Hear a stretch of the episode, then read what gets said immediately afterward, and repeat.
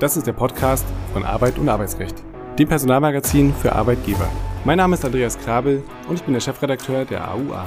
In der Reihe Kurz gefragt sprechen wir regelmäßig mit Dr. Jan Tibor Lellay. Er ist Fachanwalt für Arbeitsrecht und Partner bei Buse in Frankfurt. LD Pro 2023, Ihr Event für Learning and Development. Talente zu finden und zu binden wird immer herausfordernder. Alternativen zum traditionellen Recruiting sind jetzt gefragt. Das LD Pro Expo Festival am 15. November 2023 bringt Licht ins Dunkel. Treffen Sie Branchenexperten und die innovativsten Aussteller mit ihren Lösungen. Entwickeln Sie vorhandene Potenziale im Unternehmen gezielt weiter und gestalten Sie so aktiv die Zukunft Ihres Unternehmens. Sichern Sie sich jetzt Ihr Ticket unter ticket.lnd-pro.de. Herzlich willkommen, lieber Dr. Lellay, zu einer neuen Folge Kurz gefragt. Heute sprechen wir über eine möglicherweise gesetzliche Regelung zur Betriebsratsvergütung. Alles fing an mit der schillernden Figur Bernd Osterloh bei VW. Als dann im Januar dieses Jahres der BGH einen Schlussstrich unter die Sache hätte ziehen können, entstand aber Rechtsunsicherheit bei der Frage, welche Vergütung für Betriebsratsmitglieder denn nun angemessen sei. Das BMAS nimmt sich der Sache nun sehr überraschend an und hat eine Expertenkommission eingesetzt. Lieber Dr. Lellay, Wer ist Teil dieser Kommission und welche Aufgabe hat sie ganz konkret? Die Kommission, Herr Krabbel, wurde in den Medien ja teilweise etwas salopp als die Kommission der drei Weisen bezeichnet. Das äh, hat natürlich den Grund dahingehend, dass es drei Mitglieder sind, äh, alles Experten, Expertinnen und Experten, eine Expertin und zwei Experten, um es mal ganz genau zu sagen, nämlich einmal der noch, noch amtierende Präsident des Bundessozialgerichts, Herr Professor Schlegel, dann die nicht mehr amtierende Präsidentin des Bundesarbeitsgerichts, Frau Ingrid Schmidt und Herr Professor Thüsing von der Universität Bonn, ja auch ein bekannter Arbeitsrechtsexperte. Und die sind vom Bundesarbeitsministerium, von unserem Bundesarbeitsminister Hubertus Heil eingesetzt worden, eingesetzt worden als Kommission, um Vorschläge zu erarbeiten zur Neuordnung der Betriebsratsvergütung. Was war der Hintergrund? Sie hatten es ja im äh, Intro schon kurz gesagt, Bernd Osterloh, aber dann auch natürlich vor allen Dingen das Urteil des Bundesgerichtshofs aus dem Januar diesen Jahres, das Strafurteil des Bundesgerichtshofs etwas ungewöhnlich hier für uns im arbeitsrechtlichen Podcast. Wir hatten es aber ja auch schon einmal zum Thema gemacht, was eine Strafbarkeit für ähm, untechnisch gesagt falsch aufgesetzte Betriebsratsvergütung begründen kann. Und da sah man sich ja offensichtlich in der Pflicht, auch seitens des Ministeriums, hier etwas zu tun. Ich bin ehrlich gesagt, wenn ich das hier mal so ganz persönlich einwerfen darf, nicht ein großer Freund von derartigen Kommissionen, weil ich mich immer frage, bei uns in der parlamentarischen Demokratie, wir haben ja ein Parlament im Bundestag und wir haben auch da Ausschüsse, den Ausschuss für Arbeit und Soziales und den Rechtsausschuss. Warum braucht man solche Kommissionen? Da bin ich mir nicht so ganz sicher. Naja, nun ist sie einmal da und hat auch ein Ergebnis abgeliefert. Naja, vielleicht haben die Ausschüsse ja gerade sehr viel zu tun. Gerade im Arbeitsrecht gibt es ja was zu tun und vielleicht tagen die ja im Geheimen und wir wissen gar nicht, was da noch äh, auf uns zukommt. Lassen Sie uns zu den Vorschlägen gehen, die jüngst unterbreitet wurden. Worum handelt es sich da? Ich denke, die Vorschläge sind in einer gewissen Weise auch vorgeprägt durch das Einsetzungsschreiben des Ministeriums, das ja sagt, wir wollen gerne die bisherige als im Regelfall gut bewertete Praxis weiterführen, weiterentwickeln. Und was macht die Kommission jetzt? Sie nimmt sich zwei Paragraphen aus dem Betriebsverfassungsgesetz, nämlich den Paragraphen 37 und den Paragraphen 78 BTVG und schlägt zu jedem dieser beiden Paragraphen etwas äh, als Neues vor, also eine Ergänzung dieser beiden Normen jeweils. Und ich denke, das Wichtige, was da passiert, ist, dass man sagt, wir wollen gerne, dass die Regelung zur Vergütung von Betriebsräten, von freigestellten Betriebsräten ja vor allen Dingen, dass die den Betriebsparteien anheimgestellt wird im Rahmen von Betriebsvereinbarungen. Hier will man also die Betriebsparteien in die Pflicht nehmen und sagen, wenn die das vereinbaren, dann kann das nur noch auf grobe Fehlerhaftigkeit, was auch immer das dann sein mag, überprüft werden. Und das ist der Fokus der Vorschläge der Kommission. Ja, und äh, kein Vorschlag ohne Kritik. Wir leben ja in einer Demokratie und es wird natürlich schon heiß diskutiert. Welche Kritik kann man zusammengefasst sagen, gibt es hierzu? Ich denke, der erste und wichtige Punkt der Kritik ist ja äh, möglicherweise der, dass man sich fragen kann, was soll sich denn nun ändern durch diese Vorschläge? Naja, gut, dass vielleicht der Prüfungsmaßstab etwas angehoben oder verschärft wird oder möglicherweise, man kann es ja auch von der anderen Perspektive sagen, erleichtert wird. Aber praktisch ist es ja so, dass es solche Betriebsvereinbarungen beziehungsweise auch als Regelungsabreden alle schon gibt.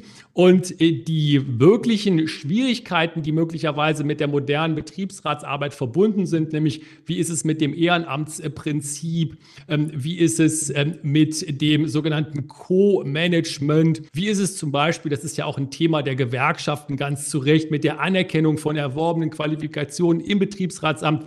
Dazu verhält sich der Kommissionsvorschlag überhaupt nicht. Dazu sagen die nichts. Kann man aus deren Sicht vielleicht auch verstehen. Sind ganz viele heiße Eisen, die man da anfassen müsste. Aber das ist die Kritik, die geäußert wird. Ja, dann könnte man ja sagen, es ist uns ja relativ egal, wie es mit den Vorschlägen weitergeht. Aber ist denn zu erwarten, dass da noch mehr Input kommt, dass irgendwas verbessert wird, dass es zu einer gesetzlichen Regelung irgendwann dann doch kommt? Ich bin äh, da wirklich sehr, sehr gespannt. Äh, solche äh, Kommissionen haben ja die ganz unterschiedlichen Karrieren gemacht. Wenn man mal so ein bisschen zurückblickt, dann hat es solche Kommissionen ja seinerzeit viele Jahre zurück schon aber auch gegeben im Zusammenhang mit der sogenannten Scheinselbstständigkeit. Da wurde ja auch durch Kommissionen etwas erarbeitet, was dann hinterher in gesetzliche Regelungen nicht sehr erfolgreich, aber immerhin in gesetzliche Regelungen überführt worden ist.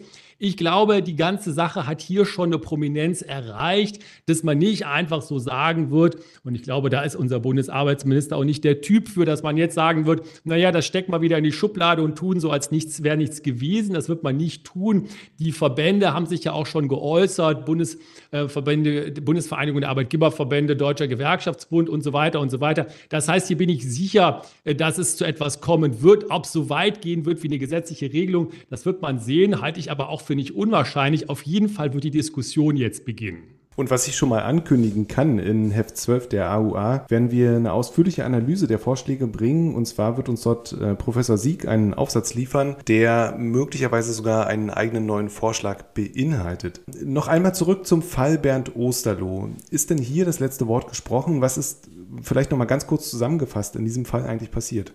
Bernd Osterloh ist ja sicherlich einer der prominentesten Betriebsräte, die wir in Deutschland je hatten. Man hat sich immer so die Frage gestellt, ob das überhaupt noch steigerbar ist bei VW, weil da gab es ja einige schillernde Figuren so in deren Unternehmensgeschichte, die so aus dem Betriebsratsmilieu dort kamen. Aber Bernd Osterloh ist sicherlich die prominenteste und am meisten schillerndste äh, Figur, an deren ähm, Schalten und Walten sich ja auch einiges an Kritik, aber auch einiges an Lob ähm, konzentriert hat. Er hat ja wohl auch viel erreicht für die Belegschaft, ist aber auch sehr gut bezahlt worden. Das sind ja Gehälter, die sich so im mittleren äh, bis gehobenen sechsstelligen Bereich bewegen im Jahr. Bruttoeinkommen immerhin für einen Betriebsrats, Konzernbetriebsratsvorsitzenden. Naja, und er war ja mit seiner Person nicht direkt, aber immerhin doch die Praxis, die sich unter anderem mit seiner Person verband, ja der Auslöser auch der strafrechtlichen Ermittlungen, die jetzt übrigens ja auch noch weitergehen. Das läuft ja alles noch weiter. Und auch übrigens ja die äh, Verfahren, die jetzt hier entschieden worden sind, beziehungsweise das Verfahren, was hier entschieden worden ist vom Bundesgerichtshof, wird ja weitergehen. Das ist ja nicht zu Ende. Das heißt, die strafrechtliche Aufarbeitung, die steht uns ja weiterhin ins Haus. Und hier ist alles offen offen. Es gibt Kritik aus der arbeitsrechtlichen Ecke an diesem Urteil. Es gibt aber auch äh, Leute, die sagen, das ist alles in Ordnung und der Bundesgerichtshof hat das richtig gemacht. Und dann wird man sich eben überlegen müssen, insbesondere natürlich in großen Konzernen, wo solche Dinge vielleicht üblich sind oder üblicher als im Mittelstand, wie man darauf reagiert und wie man mit diesen Strafbarkeitsrisiken umgehen möchte. Ja, ich kann mich noch sehr gut daran erinnern, als wir die Folge gemacht haben zu Bernd Osterloh. Ich glaube, die Worte fielen, viel Geld, schnelle Autos. Ähm, das Betriebsratsamt, um das Ganze jetzt mal wieder ins Allgemeine zu heben und greifbar zu machen, das Betriebsratsamt wird ja ehrenamtlich ausgeübt. Und da kann man sich ja schon die Frage stellen, wieso kommt es überhaupt zu Streitigkeiten bei der Höhe der Vergütung? Ich möchte gerne, Herr Krabbelt, hier auch mal ein, äh, eine Lanze brechen für das Ehrenamtsprinzip. Das steht ja in Paragraphen 37 Absatz 1 BTVG drin. Ich halte das Ehrenamtsprinzip für Betriebsrätinnen und Betriebsräte für richtig und wichtig. Das ist eine gute Sache. Und manchmal entsteht der Eindruck im Rahmen dieser Diskussion, die wir ja auch hier führen, als wenn das alles irgendwo auf die falsche Bahn geraten wäre und in eine falsche Richtung läuft. Das verschließt meiner Meinung nach davor die Augen, dass ja Tausende, Zehntausende von Betriebsrätinnen und Betriebsräten damit sehr gut zurechtkommen in Deutschland. Und die Fälle, die wir hier sehen, das ist ja im wahrsten Sinne des Wortes nicht eine Spitze des Eisberges, sondern das ist eine kleinste Minderheit, wo es zu diesen Eigenartigkeiten kommt. Da jetzt das Ehrenamtsprinzip insgesamt in Frage zu stellen, das halte ich für eigenartig. Was ist das Ehrenamtsprinzip? Letztendlich sagt es ja nicht mehr und nicht weniger, dass die Betriebsrätinnen und Betriebsräte so weiter bezahlt werden, wie das aus ihrem Arbeitsverhältnis sich ergibt. Jeder Betriebsrat, jede Betriebsrätin war ja einmal in Anführungszeichen normaler Arbeitnehmer, Arbeitnehmerin, hat da also ein Entgelt bekommen. Das steht im Arbeitsvertrag drin und das wird eben weitergeführt. Und warum kommt es jetzt zu Streitigkeiten? Streitigkeiten kann es eben da geben, wenn man sagt, gerade natürlich bei den freigestellten Kolleginnen und Kollegen in den Betriebsräten, wenn man sich dann fragen muss, was verdienen die denn vielleicht auch über eine lange Zeit? Wie wirken sich Karriereentwicklungen aus? Wie wirken sich Änderungen im Anforderungsprofil aus und so weiter und so weiter? Das kann man aber alles lösen und das ist auch gelöst worden. Vielleicht nicht so wie bei VW, da ist es ein bisschen eigenartig gelöst worden, aber in ganz, ganz vielen Unternehmen, der überwiegenden Zahl der Unternehmen, ist es ja vernünftig und gesetzeskonform gelöst worden. Ja, und wie man das äh, im Betrieb dann wiederum umsetzt, dazu gibt es für Kurzentschlossen und für diejenigen, die diesen Podcast jetzt ganz frisch heute am 19.10. hören. Wir haben ein Online-Seminar zu genau diesem Thema um 13 Uhr. Also wer dort ganz schnell ist, kann sich dazu noch anmelden. Lieber Herr Dr. Lellay, das Benachteiligungs- und das Begünstigungsverbot ist ja zentral in der ganzen Diskussion. Sind denn Zulagen und Zuschläge, Beförderungen und so weiter für Betriebsratsmitglieder während ihrer Amtszeit grundsätzlich ausgeschlossen oder gibt es da Ausnahmen? Ja, eben nicht ausgeschlossen, denn das wäre ja gerade eine Benachteiligung. Das Benachteiligungs- und Begünstigungsverbot sagt ja nicht mehr und nicht weniger. Die Kolleginnen und Kollegen im Betriebsratsamt, die müssen genauso gestellt werden, wie als hätten sie das Amt nicht. Die muss man also genauso behandeln. Man kann sich also einfach mal äh, intellektuell in Anführungszeichen das Amt wegdenken und muss dann sagen, was würden die denn dann jetzt verdienen? Und dann kommt man auch genau auf den richtigen Punkt. Und deswegen ab, äh, absolut richtig, Herr Krabbel, was Sie sagen, ist es natürlich so, dass Zulagen, Zuschläge, Beförderungen und so weiter und so weiter eben nicht ausgeschlossen sind, sondern die müssen erfolgen, nämlich immer dann, wenn die Betriebsrätin oder der Betriebsrat einen Anspruch darauf hätte, in dem in Anführungszeichen zugrunde liegenden Arbeitsverhältnis. Das ist manchmal etwas schwierig, wenn man zum Beispiel über sowas spricht wie Überstunden, hat das Gesetz aber auch eine Lösung für gefunden, steht nämlich in Paragraphen 37 Absatz 4 BTVG drin, wie damit zu verfahren ist. Also unser Betriebsverfassungsgesetz Gesetz ist da nicht auf den Kopf gefallen, sondern bildet das ab und ist meiner Meinung nach in den allermeisten Fällen in der Praxis auch gut handhabbar. Und zum Abschluss möchte ich gerne noch mal eine Frage stellen, die mir, beziehungsweise die Diskussion dazu oder Ihre Antwort hat mir sehr gut dazu gefallen. Denn das ist tatsächlich eine praktisch relevante Frage, die ich so auch gar nicht gesehen habe. Denn wie integriert man denn Betriebsratsmitglieder, wenn sie langjährig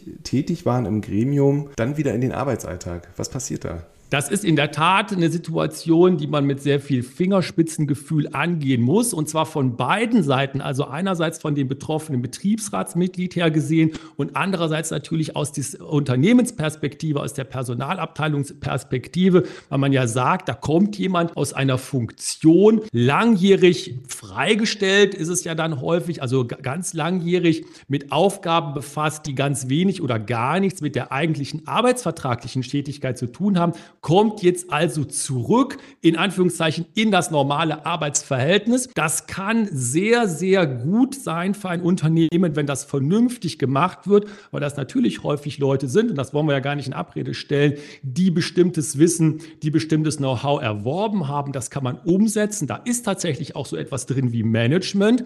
Allerdings muss man sich eben schon äh, schauen, dass es manchmal ein Sprung ins kalte Wasser sein kann. Und das muss man eben vorbereiten. Sowas passiert ja auch nicht von heute auf auf morgen. Man sagt ja nicht von heute auf morgen als Betriebsrat, jetzt bin ich wieder in Anführungszeichen zurück. Das kann man vorbereiten. Es gibt übrigens ja auch noch einen nachwirkenden gesetzlichen Schutz.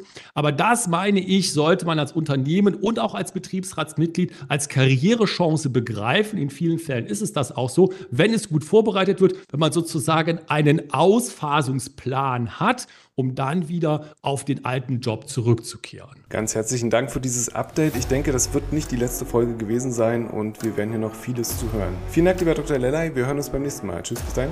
Dankeschön, tschüss.